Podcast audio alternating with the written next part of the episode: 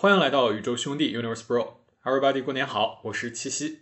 大家过年好，我是王大夫呀。如果听过前面的中医博士系列节目，大家应该已经有所了解王大夫这个人了。这个人呢，时而很严肃，时而有点调皮，已经是我们的老朋友了。二零二三年的最后一期就由王大夫收尾。那到了二零二四年一过年，我就把王大夫给请来，继续为大家新一年的健康保驾护航。感觉你就是我们播客的祥瑞啊！难道不是妖孽吗？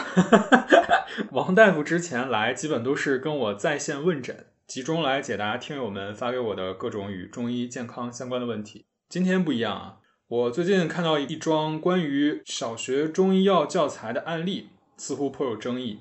那我今天呢，就是请王大夫来给断断这事儿。断断可说不上，咱们大家都是理性讨论。事儿呢是从这儿开始的。话说，二零二三年的倒数第三天晚上，我看到一位很少发朋友圈的好友分享了微信公众号“老爸讲科学”的一篇文章，标题叫《中医药教材进入小学，这不科学》。朋友的分享文案呢，少有的严肃，这样写的。一套理应秉承科学严谨的医学教材，更应该传授给大家的是免疫系统、幸存者偏差、安慰剂效应这些有助于真正理解药物疗效的知识。我当时看完这个，就马上把文章转给了王大夫。我说：“你看看这个，是不是有的聊？”啊，我说这个要是能聊聊，也是挺不错的呀。王大夫当时就很有默契啊。但是如今我再打开这篇文章的链接呢，就发现已经显示为红色感叹号了。这样呀，我就不太确定现在在聊这个是不是还挺不错的了。但我还是希望能小心理性的试着聊一下这套进入小学的中医药教材，是不是像公众号作者表达的一样，存在着若干错误呢？文章评论的这本教材是二零二二年经浙江省中小学教材审定委员会审核通过，由浙江中医药大学、浙江省中医药管理局组织编写。由浙江科学技术出版社出版的小学五年级适用的中医药小学教材，书名叫做《中医药与健康》第二版。我将重新引用公众号作者选取的教材中打引号的错误片段，和王大夫一一展开讨论。好，让我们来看一看吧。那我们先说第一个啊。教材中说，《黄帝内经》的伟大之处是在中国文化中的阴阳五行学说指导下，对人体的健康与疾病做了全面而深刻的论述，因此它成为自古至今学习中医的必读经典。《黄帝内经》详细论述了人体的生理、病理、养生和治疗等知识，其中比较独特的一点是用阴阳五行学说将这些知识贯穿起来。王大夫，你觉得这个表述有问题吗？这和我们学习的大学教材呢也差不太多。我们教材里面就是说《黄帝内经》啊，它运用了气啊、阴阳五行学说，然后呢去讨论了天人关系啊、形成关系这些，主要呢是构建了中医理论的基本框架，对于未来的中医临床实践具有重要的指导意义。所以说，《黄帝内经》在我们中医学上地位也是非常的高的，也算是中医学形成的基础和发展的源泉。所以我觉得他这个表述没有任何问题，这就是解释了一下《黄帝内经》它在中医学上的一个地位。《黄帝内经》当中有很多的内容吧，我们其实生活当中也在用，就是我们用的时候呢，觉得很好用，但实际上普通人呢并不知道这个是来自于《黄帝内经》。如果说有机会的话，其实还是这，我觉得可以讲一讲《黄帝内经》和养生的这样的关系，我觉得挺好的。这是预埋下了一个之后的一个选题，是吧？我就在这不停的蹭啊，我们七夕的选题。没有没有，特别好。我希望你多留一些坑，然后自己再给填上。非常欢迎随时来填坑。我主要是希望传播一下中医养生的知识，因为我总认为吧，中医其实和治病关系没有中医和养生关系大。呃，在治病这个环节，中医其实更愿意。做到的是治未病，就是说没病的时候，我先防止自己生病，这样的话不就更健康吗？你要有病了之后再治的话，其实有的时候算是一种亡羊补牢的方法，所以我更愿意讲一讲中医和养生的关系。嗯，好吧，埋一个。对，这个胃病指的就是还没有发生的这个状态，是吧？是的，是的。嗯，就咱追回到刚刚说的这个读读到的这部分啊，这作者主要认为是。难以用阴阳五行的观点正确认识世界，而《黄帝内经》把阴阳五行作为理论基础，那由此就知道《黄帝内经》肯定也存在错误。所以想问一下王大夫，怎么评价作者认为《黄帝内经》存在错误这个说法呢？以及阴阳五行和《黄帝内经》的关系应该如何理解？作者认为《黄帝内经》存在错误，不敢苟同这个观点了，因为我毕竟是中医嘛，一开始学就学《黄帝内经》，就没觉得它有什么问题。然后说阴阳五行这一点呢，其实可以稍微说一下，因为阴阳五行不光是在《黄帝内经》当中出现的，其实阴阳这个观念就来源于中国古代劳动人民的一些对于自然的现象的观察呀。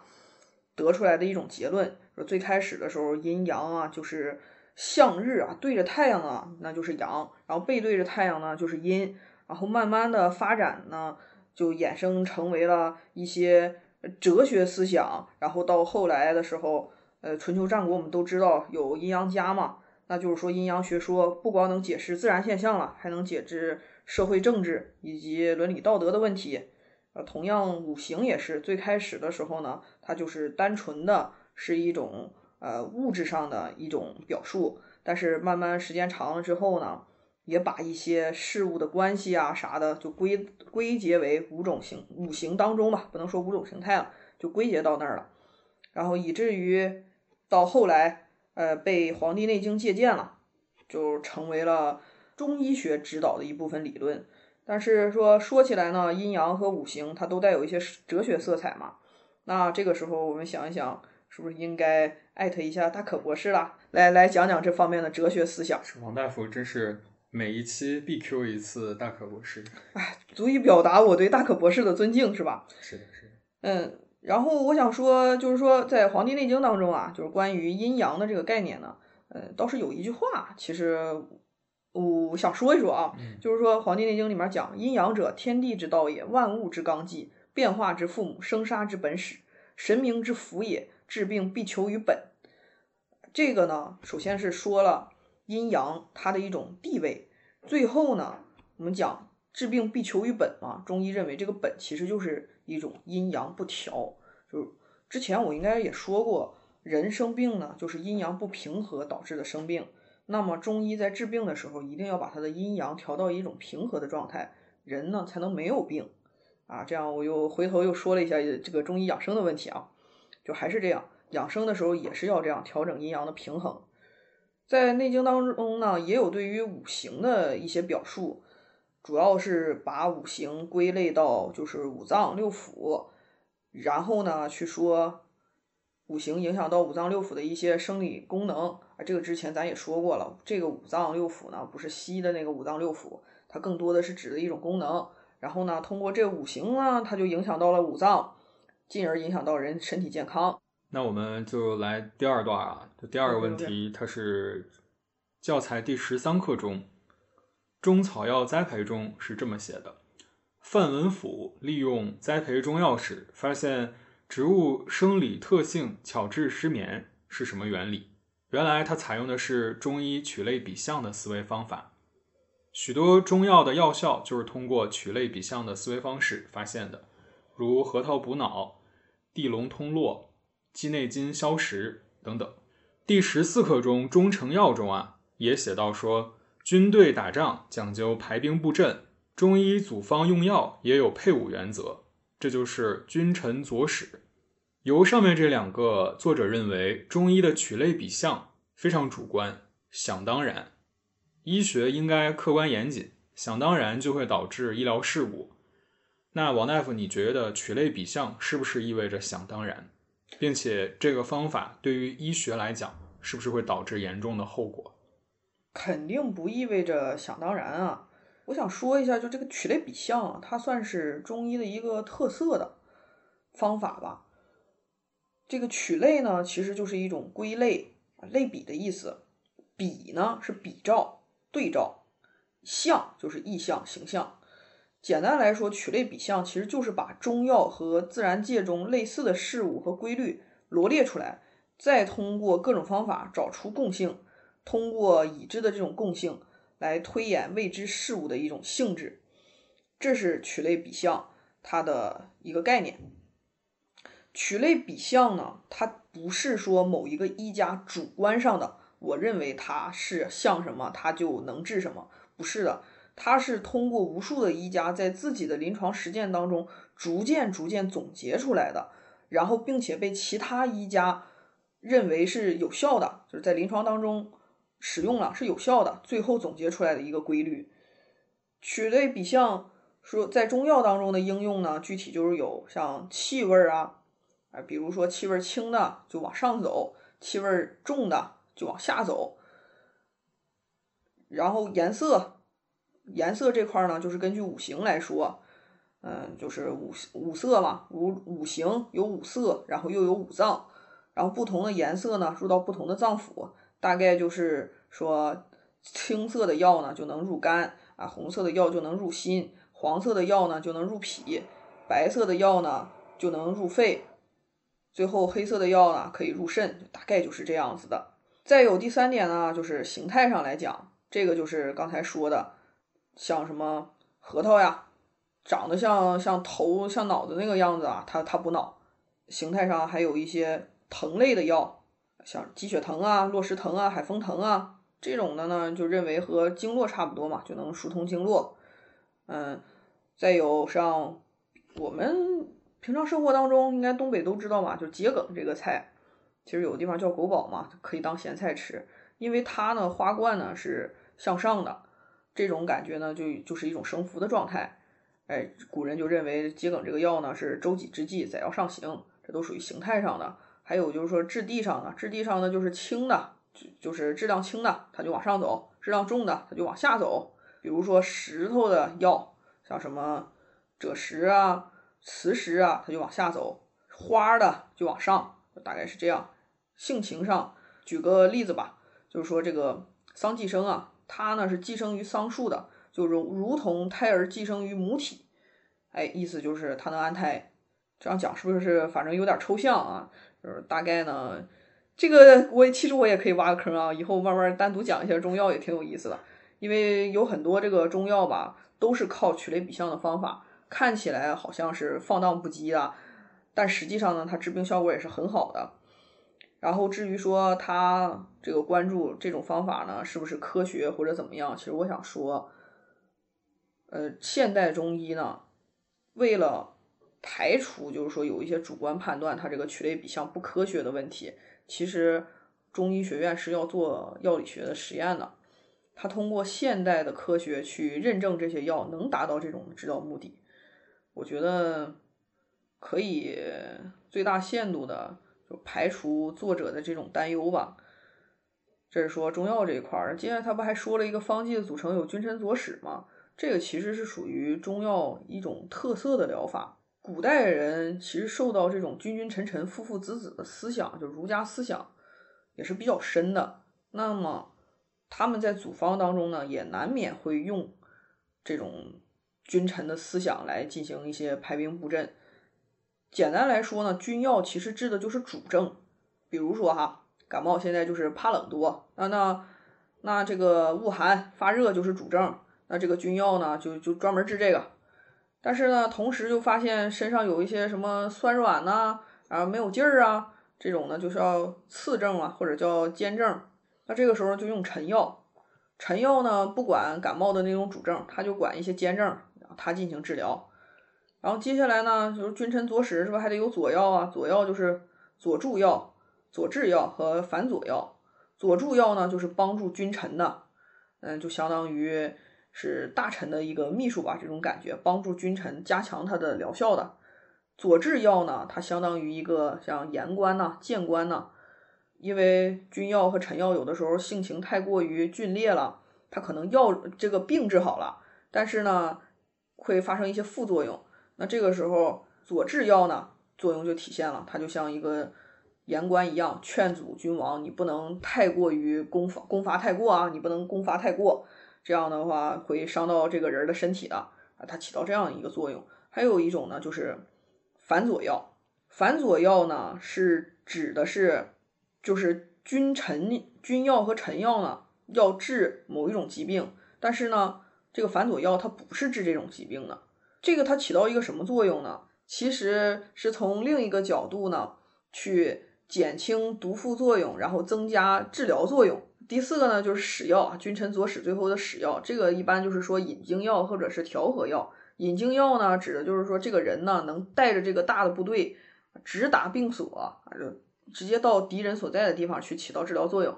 第二个呢，调和用呢，就是说啊，前面那个君臣佐呢，它的药性都比较强，那反佐也没有用了，佐治也没有用了，那么就用使药，然后再去调和一下诸药。有一种和事佬和稀泥的那种感觉啊，就大概是这样。这种呢，整个这个方子君臣佐使配下来了之后呢，既能达到治疗作用，又能把对药物对人体的一种副作用降到最低。其实我觉得效果呢，还是要翻倍的，并不是说像他说的比较主观呐，效果会产生严重的效果。这个一开我我觉得他这个思想还是比较好的嘛，增加治疗作用，减少毒副作用。是这种意思，嗯，我刚刚发现，就是刚刚我们是其中作者提出的两两个质疑，然后就引发了王大夫给自己挖了两个坑。我们今天一共会把这个作者提出的八个质疑一个一个来去回应。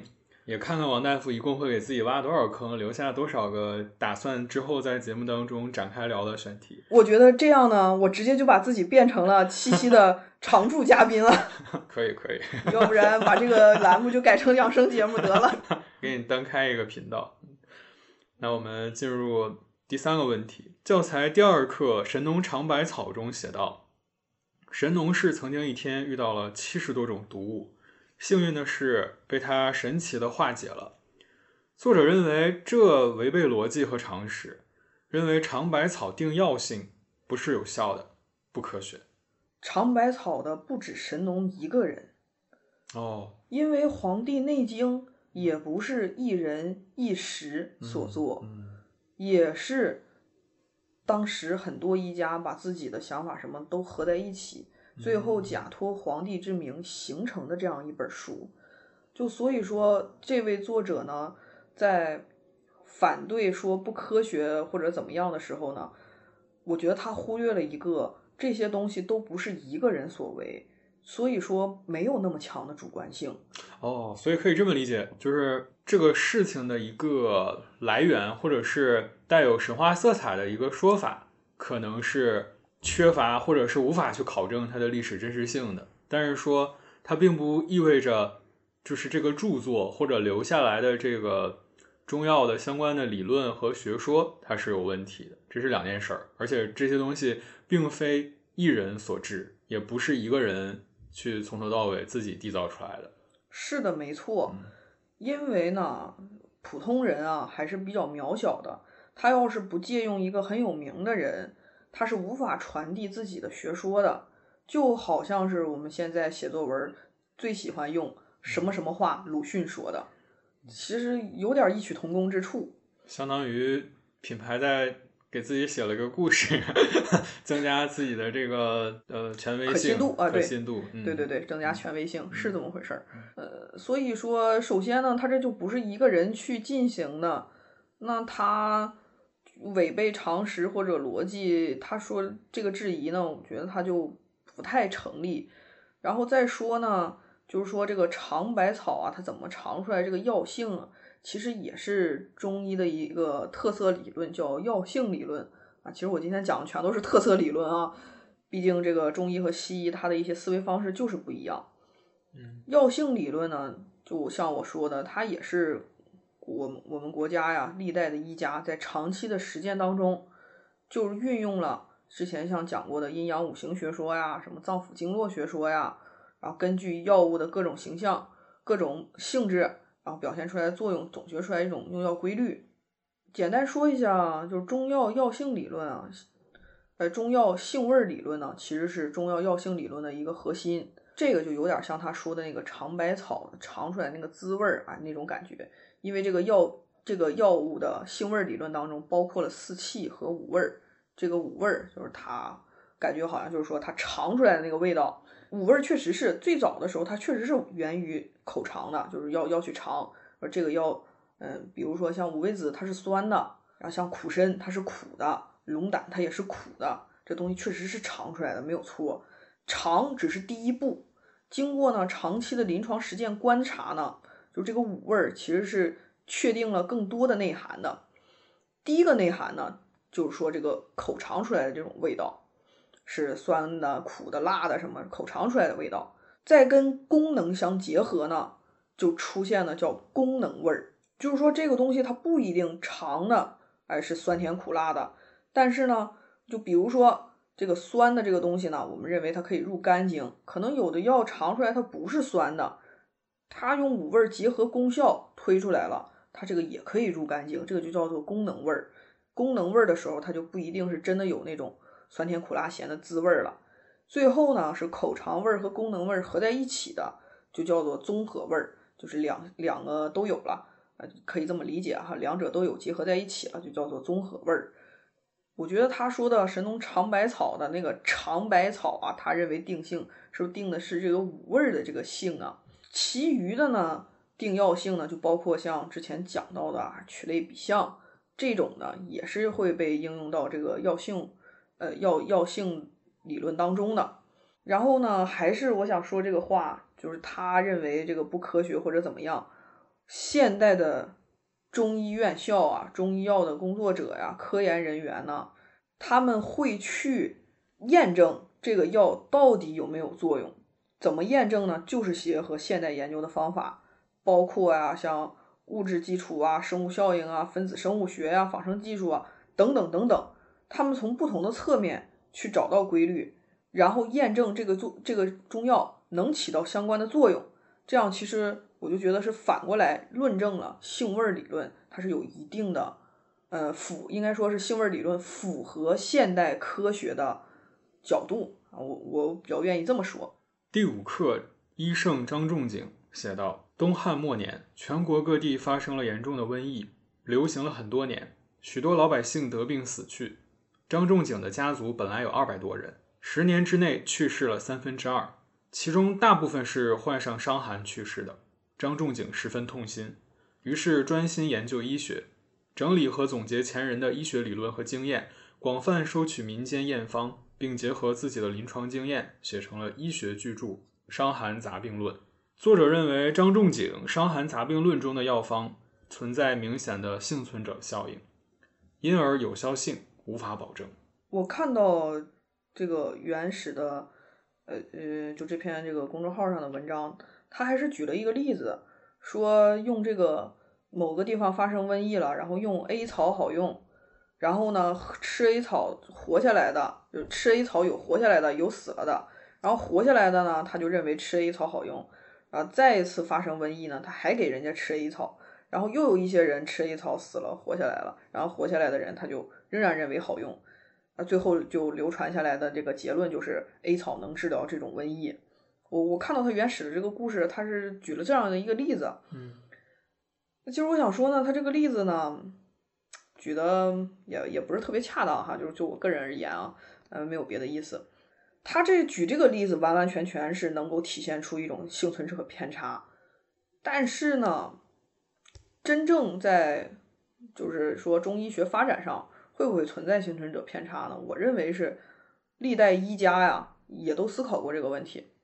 我们通过学习整个中医学发展过程史啊发展的历史，就会发现，就自从《伤寒论》问世之后呢，很长一段的历史时期内。对于外感的热病治疗，都是用《伤寒论》理法方药为依据的。不过呢，随着社会的发展呐，什么经济呀、交通啊逐步发达呀，人口也变得越来越多呀，其实外感热病，或者说说流行病，它不断的增多了，它越来越种类越来越多。很多医家都发现，在实践当中用《伤寒论》是不能完全治疗在。他们当时那个时候出现的外感热病或者是流行病的，那他们这个时候仍然选择继续用《伤寒论》吗？或者说继续用他故事里的 A 草吗？其实他是没有的，因为发展到中医学发展到后来，《伤寒论》之外呢，《伤寒论》之后又出现了一个新的学派，就是温病学。温病学其实就是在《伤寒论》感觉，呃，当时的医家们感觉《伤寒论》不能完全适应当时的临床需要了，提出了一些发展和变革。最后形成了温病学，然后温病学继续指导着后来的医家去进行对于就是这个流行病啊、外感热病进行治疗，就甚至是包括我们前些年经历的，我们都经历过的这这次的大型的流行病，也都是《伤寒论》和温病同时在指导现代的中医学家来进行治疗的。那我觉得这个在这种医学发展的过程当中呢，有一些幸存者偏差呢，实际上是会被很多名医他是会被规避掉的。我认为是这个样子，要不然的话，他是不会发展出新的理论。我觉得按照要是作者这种说法的话，那应该是到现在我们学到的仍然是只有一本《伤寒杂病论》，而不是说有其他的一些医学观点。而且呢，就是说《伤寒论》，嗯，或者说《伤寒杂病论》。发展到今天，是会成就有一个专门的学说啊，就叫那个伤寒学派嘛。这个伤寒学派其实不是只有张仲景的那本书，还包括了历代医家对于伤寒论的一种补充、发展，甚至有质疑的，都形成在伤寒学派当中。我们现在中医药大学呢，专门有伤寒学的专业，他们那个专业的同学们呢。也会把所有人、所有伤寒伤寒学派的医家的观点呢，他们都是要进行学习的，然后再总结出自己的临床经验，是这个样子的。我觉得幸存者偏差这个事儿呢，不太靠谱，不太存在。下一个问题啊，又有一位历史上的神医将要登场了。第八课华佗同病异治，这里边讲华佗给两个同样头疼发热的病人开了不同的方子。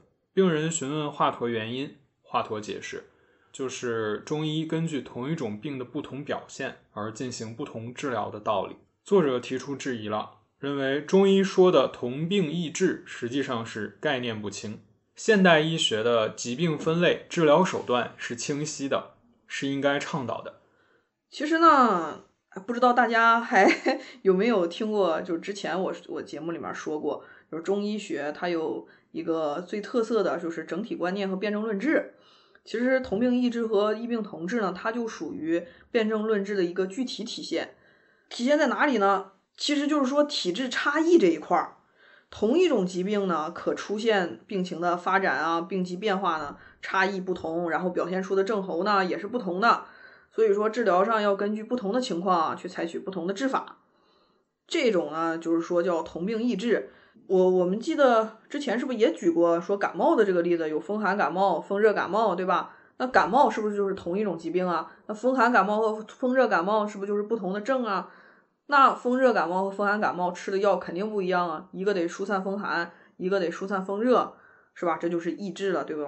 那这个异病同治呢是啥意思呢？就是说不同的疾病啊有相同的特点，出现的病机变化什么的大致相同了，那就可以用同一种药。嗯，这个呢，就比如说肝郁的问题，是吧？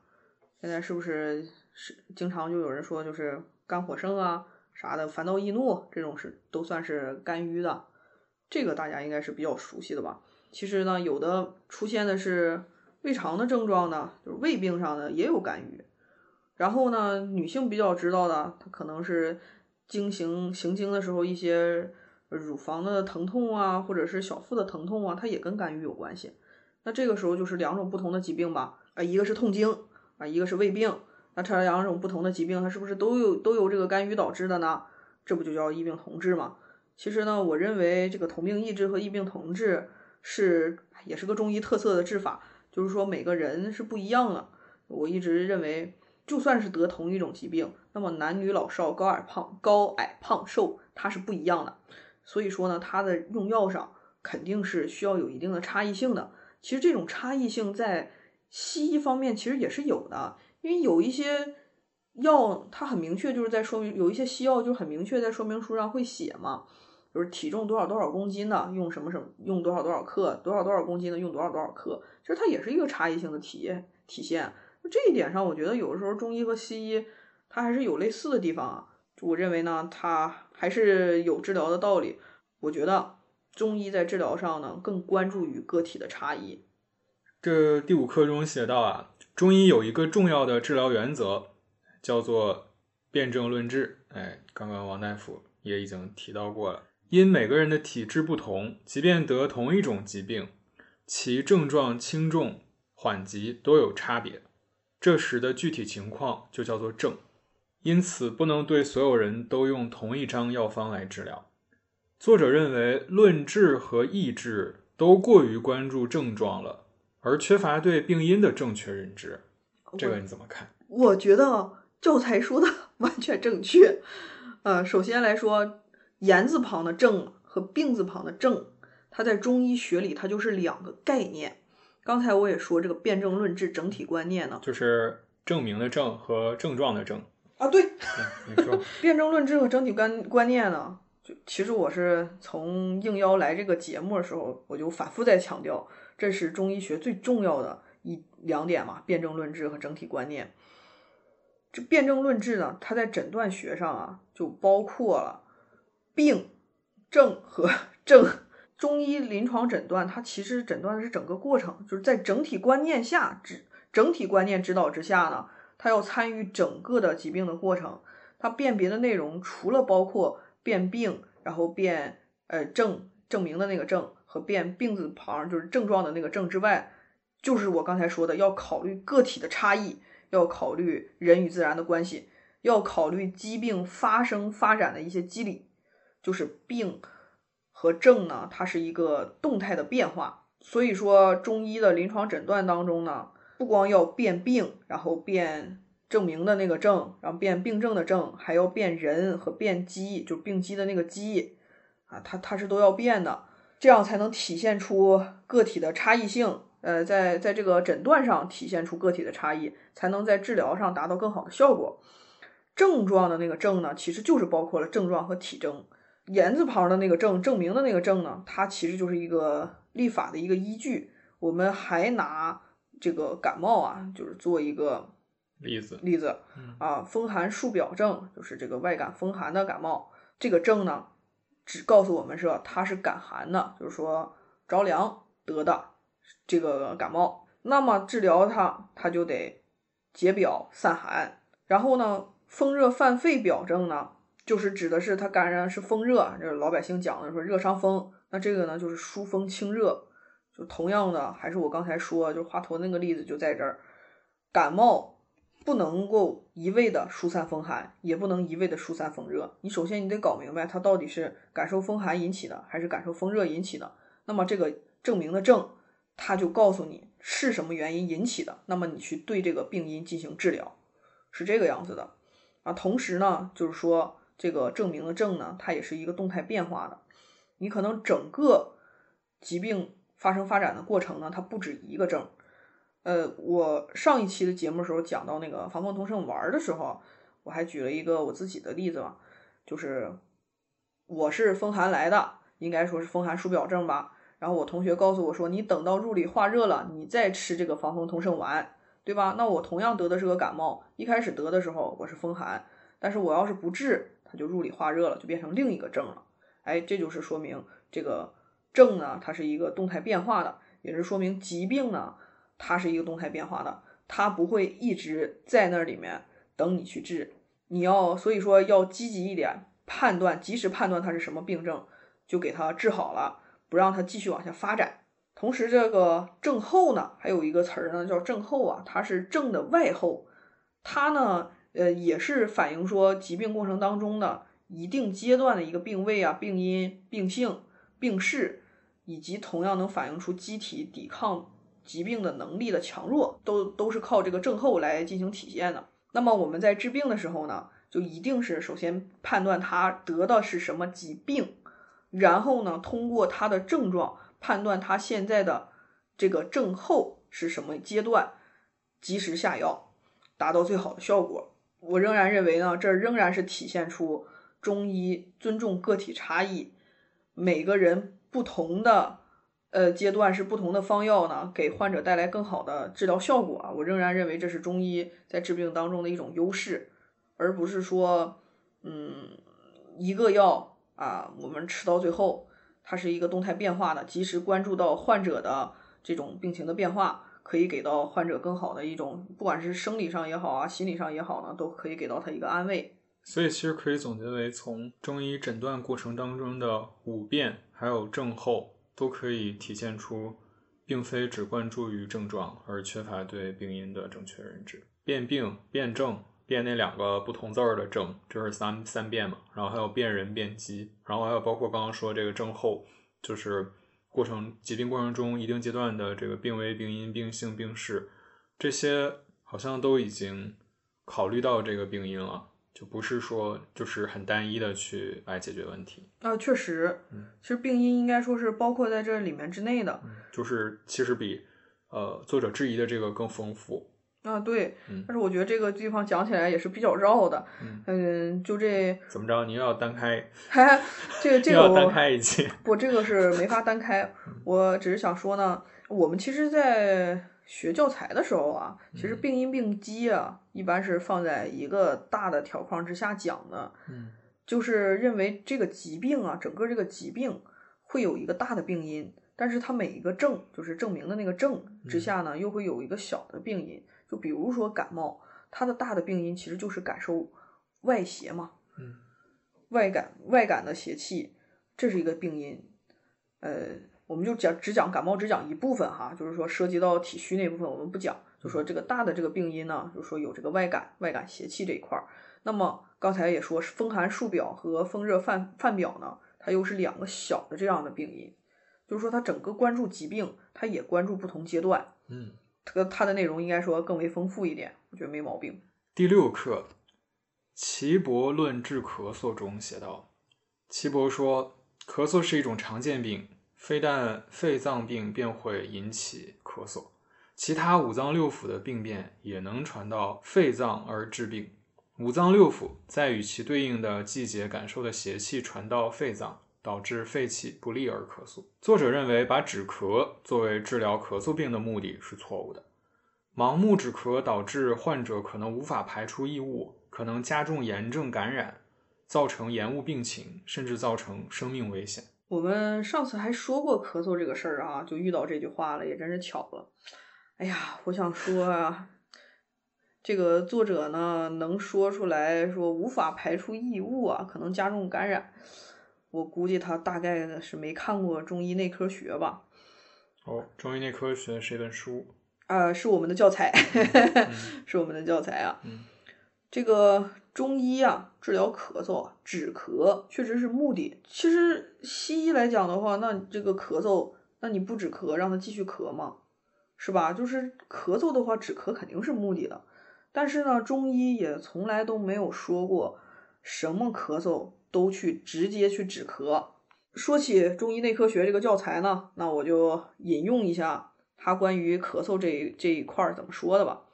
就说外感咳嗽呢，一般是。不要去敛邪的，就是说不要盲目的去止咳，要注意化痰顺气，痰清则气顺，则咳嗽就可以好痊愈。内伤咳嗽呢，多为邪实内虚，标实啊，本虚标实嘛，标实标实为主者呢，就是以痰火为主，祛邪止咳，但需要防止宣散过度，正气更伤。本虚为主者。有肺虚、脾虚、肾虚，这就是说的五脏六腑皆令人咳。不同的虚啊，就要从调整正气入手，然后治疗上扶正补虚，兼顾主次。这也是中医内科学上的原话。我想简单解释一下，就是说外感的咳嗽啊，就是外感外邪达到这种咳嗽，是一定不能直接止咳的。止咳就会像他说的，可能会呃无法排出异物啊，加重感染。这就属于西医上的这种观点了。中医认为，就是说外感的这个一定要把邪气逼出去，但是内伤的这种咳嗽，就属于咳嗽时间比较长的，比如说像什么老慢支啊、慢阻肺啊，就类似于这种的疾病。它因为咳嗽的时间比较长，久病呢，使人正气虚损。这个我们老百姓也知道嘛，病来如山倒，病去如抽丝。就是时间长，时间越长，对你的身体消耗越大。说这个时候呢，止咳就一定要去补充它的正气，也可以理解为增加它的抵抗力，提高它的免疫力，都可以以这种方式让它自身的力量强了，从而咳嗽停止，是这样的一个意思。就是说中医呢，其实也没有那么傻嘛。嗯，虽然 虽然以前啊，就是研究不到什么叫细菌，什么叫病毒，但是呢，就关于这个能不能随便止咳这个事儿呢，还是懂的。这我们马上就到了这个作者的最后一个质疑了，在这篇文章当中，那么快速来说一下，第十课巧用经络中写道：张景岳治疗牙痛，不用打针吃药，只是按压手上的合谷穴，这是应用了中医的经络理论。中医认为，经络就像网络通路，将人体全身的脏腑、骨骼。肢节、肌肉、皮肤等连接成一个有机的整体，同时输送气血，维持机体气血阴阳平衡，保障生命健康。所以，刺激按压有关的经络穴位，就能治疗相应的疾病。按压合谷穴治疗牙痛，就是利用了经络互相联系的原理。作者认为，患者牙龈出血、牙齿疼痛，可能是细菌感染所致。如果是这样的话，应该使用抗菌药，不然其他方法止痛都不治本。另外，经络系统和穴位都只是个假说。先说一下经络这个问题啊，我记得我上学的时候啊，就听过老师讲这个事儿，就说是在七几年的时候啊，钟总理就找过。中国科学院生物物理。周总理是吧？我们周总理，我们敬爱的周总理，对，就是我们的敬爱的周总理。他呢就去找过这个相关的教授啊，祝教授，就是问他，因为这个祝教授呢，他是纯纯的现代科学之下的培养出来的人才嘛。周总理就问过他，就是这个经络是否真的存在啊？祝教授呢就通过了研究。证明经络存在，他用的方法就是什么电刺激、呃电激发的机械探测法、隐性循经感传线、皮肤电阻抗测试法。第三个说叩击声音探测法。他我们老师当时给我们讲这个故事的时候，就说是他用这三种方法去测试了之后，就是在穴位和经脉循行的地方呢，是机器的反应是不一样的。哎，就意思就是说，通过这个方法是能确定这个经络的存在的。现在肯定有更好的一些手段。其实呢，我就我个人的临床经验和学习经验来看啊，现代解剖学好像是还是不能完全证明经络和穴位的存在呢。但是我觉得啊我们自己可以试一试，就是击打呀，或者是针刺、针刺穴位或者针刺经络。看看呢，和其他的部位感觉是否是一样的？就我个人而言，其实我在学针灸的时候，自己也会扎自己。呃，我个人感觉确实不一样啊。扎在穴位顶上，它会有像酸麻胀痛啊这种乙型感，但是扎在不是穴位的地方，只是肉疼，就是被针扎了一下那种感觉。就我觉得大家可以自己也试一试。呃，声明一下，不不提倡大家尝试啊。呃，不建议不建议大家去针刺。但是呢，建议大家呢，就是进行一些击打呀，或者说，嗯，有一些按摩的按摩棒啊，进行一些点刺，就是不破坏皮肤的情况下，你去摁一摁穴位啊，按压穴位，哎，对，按压穴位，感受一下跟非穴位之间的区别，可以去体会一下，体会一下。当你感觉到呢，就是有穴位的这种感觉，尤其是我们最常用的，其实足三里其实比较常用的保健穴。你要真的找到了，感觉到了足三里呢，它是会有一种放射样的一种胀麻感。其实你要感觉到了之后，呃，多摁一摁，其实是有养对养生其实是有帮助的哈，这个是可以的哈，按压是可以的，按压和击打其实都可以哈。呃，然后呢，就是说刚才说不是说牙痛这事儿吗？咱咱再拐回来啊，就是就其实我并不否定啊，说牙龈出血或者是牙齿疼痛是细菌感染的。这方面肯定是有这方面病因的，我也不反对。我个人来讲哈，在我临床当中，我也不反对是使用抗菌药物。而且呢，就我而言，我在临床当中针刺的方法要同时加上吃药。这个药呢，可能是西药，可能是中药，针药并用的方法，我觉得治疗牙痛的效果更好。要如果说这个故事里面讲的，哎，就是摁一摁合谷穴就能好，我觉得从经络学说的角度上讲。是因为这个穴位可以激发人体的正气，这个之前我们是不是也提到过啊？说《黄帝内经》里面一句话嘛，“正气存内，邪不可干”。呃，自身的正气提高了，就说抵抗力增加了，免疫力增加了，那自愈的能力呢，其实也会有相应的加强的。那要如果足够强的话，其实治好自己的牙痛呢，应该也是可行的啊。这个我是顺着说这个经络学说来说哈。但是呢，我建议大家呢，一旦出现这种牙龈的问题啥的呢，第一时间还是要去就医的，在医生的指导下，不论是针刺也好，还是用药也好呢，就都是比较安全的哈。这个这个我也要强调一下，就是出现问题呢，还是要及时就医。毕竟你自己在家呢，按压合谷穴呢，它也就是一个缓解症状啊。这个这个我也要强调一下，因为我是一直不建议说大家学了中医之后呢，就什么事儿呢？都靠自己在家摁几个穴位、开几个小方子来解决的。我更希望大家呢去上正规的医疗机构。好了，那以上就是我们从这篇公众号文章当中一个一个回应的他提到的这八个对这个教材当中的质疑。王大夫回应下来，感觉好像比想象当中平和很多啊。但是关键是，我是觉得这一期节目啊过于的严肃和认真了。其实我这八个问题呢，总觉得。怕大家会有什么误解啊，呃，会有一些不理智的讨论啊。其实我是有这方面担忧的。我也希望这样简单的说一下，然后能让大家呢对于中医的一些理论有一个简单的了解。其余的 一一些问题啊，讲的不严谨的地方呢，就是还是希望大家呃理性的去讨论。我感觉大家。一直来说，尤其是在这个播客圈，我觉得对于中医还是很友好的一个环境吧。我觉得相对来说，然后再有呢，前面的问题啊，我觉得讲的就我这么一讲一解释，其实还是比较笼统的。嗯，所以呢，不停的给自己挖坑啊，就为了回来 多当几期嘉宾。就是再回到我的这个好朋友朋友圈转发这篇文章的这个文案上啊，我再读一遍啊，他说。一套理应秉承科学严谨的医学教材，更应该传授给大家的是免疫系统、幸存者偏差、安慰剂效应这些有助于真正理解药物疗效的知识。那我想结合他的这个文案讨论一下，王大夫觉得这其中提到的更应该传授给大家，意思是说不是不该传授中医知识，而是更应该先做好其他医药知识的传授作为一个基础，还是说？就不应该传授中医，应该二选一。我想听听王大夫如何理解这段话。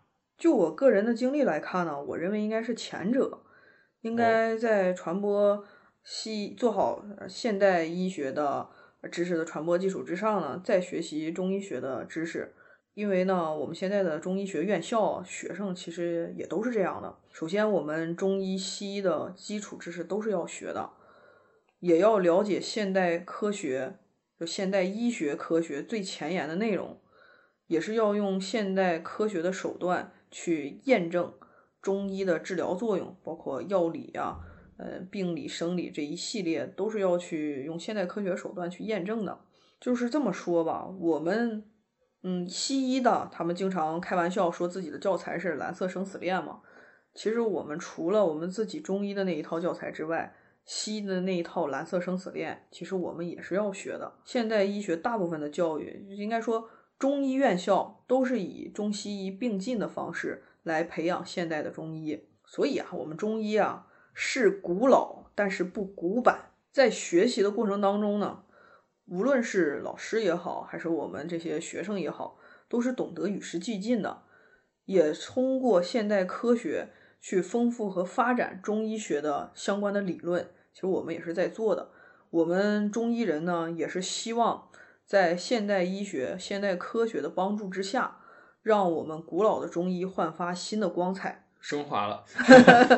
呃，我还是很热爱中医这门学科的。其实，其实我觉得大家如果要是在任何一个领域，大家都会观察到这个行业里面都有一些这个优劣之分。不能说用一些反面的这个案例去推翻或者抨击整个的一个门类，或者是整个的一个行业。我觉得，如果你要开心呢也行，但我觉得这个显然不是一个很成熟或者是合时宜的一个见解。嗯，所以我说啊，一开始我就说，看中医啊，一定要找一个专业的医疗机构去看。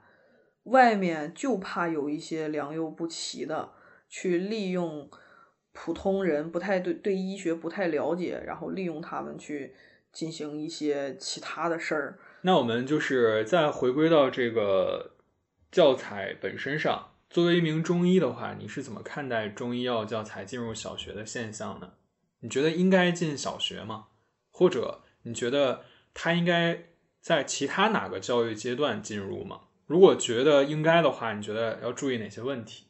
哦，关于就是这套进入小学的教材嘛，我也看过相关的新闻啊，就是其中里面那个张伯礼院士啊，他也表达过编写这套教材的一个初衷。他希望呢，中医药文化进校园的目的不是为了培养小中医，而是了解中医基本观念，掌握一些养生保健的知识，把人与自然和谐、尊重自然、敬畏自然、适应自然的理念传递给学生。个人呢，我个人还有一些其他的想法，就是说中医药呢，可以作为传统文化的一部分，跟随着传统文化一起进入小学。我主要是认感觉啊，小学生就学习中医太复杂了。要如果说进入学校会增加学生的学业压力呢，我觉得还是算了吧。这个教材肯定是会存在不断完善的，就像是我们其他的所有教材都一样。如果要是它是更兴趣角度的来说，更像一门选修课的话，我觉得还是。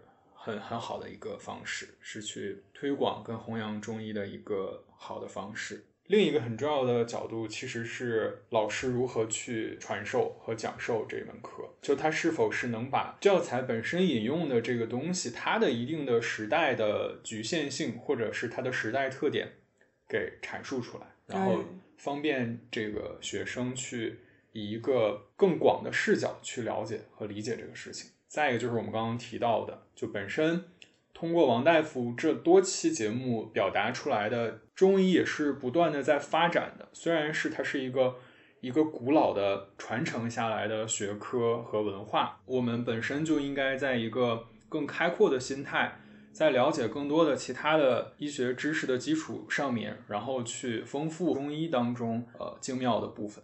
是的，没错啊，我觉得七七同学这个总结总结的真的是太棒了。当看到对中医比较激烈的评论，你会做出什么反应？因为我们知道啊，现在就是会有一些这样的对立嘛，包括在这个现在新媒体的这样的一个非常发达的时代里，如果作为一个热点，而且它本身也会存在很多的争议话题，那它就是一个很容易刺激出一些激烈讨论或者激烈观点的一个选题。当遇到你看到一些可能有影响力的声音。发出对中医比较激烈的评论的时候，你会做出什么反应？确实啊，现在有的人确实很愿意挑起啊中西医的对立啊，是首先就愿意挑起对立，就看就喜欢看两边打仗，呃，这种看热闹的心态呢，我是绝对不推崇的。我怎么看待这样的问题呢？其实以前的我就当时作为医学生的我，肯定是要奋起反击啊，也化身键盘侠跟他们对骂啊。这这个那时候我还年轻啊，就是现现在呢。呃，我也从事临床工作了，再看到这样的东西呢，其实我会仔细阅读，然后默默的关注、记下争议的那个点，然后自己呢悄悄进行一下论证，然后呢也就没有然后了，就等到这样的一个机会啊，等到就一直等到七夕同学给我一个机会，然后向大家证明中医到底是一个什么样子的事情。那其实刚刚我也大概的表达了一下，我觉得这个。中医药教材进入小学的一个看法，那我们再把这个视角更宏观一点，呃，就王大夫，你看你作为一名中医，你希望大家应该怎样去看待中医呢？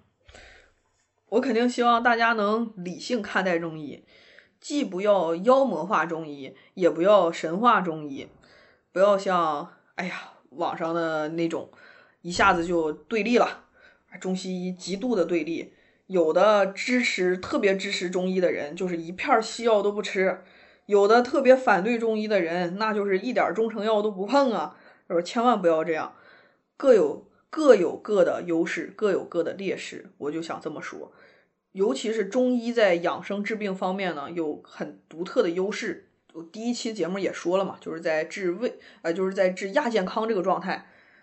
是非常有优势的，就是中医这一块儿。同样的，西医呢，它也有优点有缺点啊。西医其实西药，说实话啊，你可好好说，你不，西医的优势其实像有一些外科啊，就是它解决不了的问题，做一下手术呢，好的也比较快。呃，然后包括有一些西药的起效呢，就确实来讲挺快的。就我个人来说，有的时候就比如说我我要自己感冒的话。说实话，我会先选择西药，因为吃起来方便。那西药要是如果我发现效果不是特别好，或者效果没有达到我满意的时候，我才会选择中药、中成药。这里边是不是就是可以大概去总结成说，比较标准化的、常见的，然后偏急性的一些病症的时候，西药解决的？是呀，我觉得是啊。但是，一些可能比较慢性的。非标准化的、比较个人差异化的，或者是很难去把握它的原因、究其原因的一个状态，我会观察到，在这个运动员这个领域，其实中医的应用也很广泛。就很多的运动员是伤病当中是结合中医的方式去做治疗的。嗯，确实，就是各有各的优势，各有各的这种领域。其实我觉得，就是西医最好的现在。发展的它最最完备的就是它的微观嘛，就是可以做手术，呃，做的非常好。但是如果说你做完手术了之后呢，你的这种后期调理，其实我还是建议你去吃一些汤药，然后进行一下调理，帮助你恢复正气，对吧？恢复你的抵抗力，提高你的免疫力，哎，去吃一些中药，哎，我是建议是这个样子。就是说我最不建议的，就是也最不愿意看到的，就是中西医的极致的对立，这个我是最反对的。最好就是说。个人能够根据自己的病情去选择中医、西医，然后根据自己的病程阶段，就像我说的，一开始啊，可能你求快、求方便去吃西药，然后当你到后期了之后呢，你需要调理了，你再改成中药，这样也可以。一定不要说被舆论牵着鼻子走，推崇什么你就跟风什么，那个千万千万不要，对自己不负责，因为咱都希望是自己能够。是吧？身体健康，长命百岁，那就没有必要去跟他们站队，以自己保护自己的健康为主。这期节目啊，其实我的初衷很简单，就是出于对我的好朋友的信赖和看重，所以才认真对待他在朋友圈转发的这篇文章，以及他认真表达的观点。同理，我也希望能借此机会和王大夫公开讨论一下这个话题。我非常想让一个就在我身边、自始至终怀揣着对医学的赤诚和敬畏，从高考填志愿那一刻一直到现在，成为了一个真正的中医，我的同窗好友，能在这里小播客、小破台这里发出自己内心真实的声音。我相信我的两位好朋友都是在从不同的角度和出发点。努力的去关注着生命与健康，王大夫更是一个我十分敬重的践行者。读的书和考试真的太多了，我每每想到，如果要是换成自己的话，都会觉得是一个非常难坚持下去的一个选择。把自己的人生投身于帮助他人保持或恢复健康，那这无疑是一个很崇高的事业。对，所以我觉得我说什么都不为过啊。妈呀，太我非常。我非常幸运，身边的好朋友是是这样的一个身份。其实听七七同学说这个这样一段话呢，我也是非常的感动。就因为一直以来嘛，我面对的更多的就直接是患者。他既然能找过来看中医，其实他是相信中医的。然后我个人生活当中呢，也确实碰到过绝对的反对中医的人，有的时候确实也很无力。去抗争这个事情，中医呢，我一直说中医其实是有局限的，也有一些地方呢是需要用现代科学的方式去进行佐证的。只有进行佐证了，才能被更多的人认识、认可。我们现在的中医人呢，也在朝这方面去努力。然后呢，七七同学给了我这样一个机会，能够让我在他的播客上为中医发声。呃，我很感谢这样的机会，我也很珍惜这样的机会，能够去传播中医文化。哎呀，再次感谢我的好朋友。你这段我都给你剪掉。哎呀，你还给我剪掉，你剪。感谢王大夫再次来到宇宙兄弟啊！还是提醒大家，偏听则暗，兼听则明。茫茫宇宙中，愿我们始终听得清自己心底的声音。祝你今晚有个好睡眠。大家再见。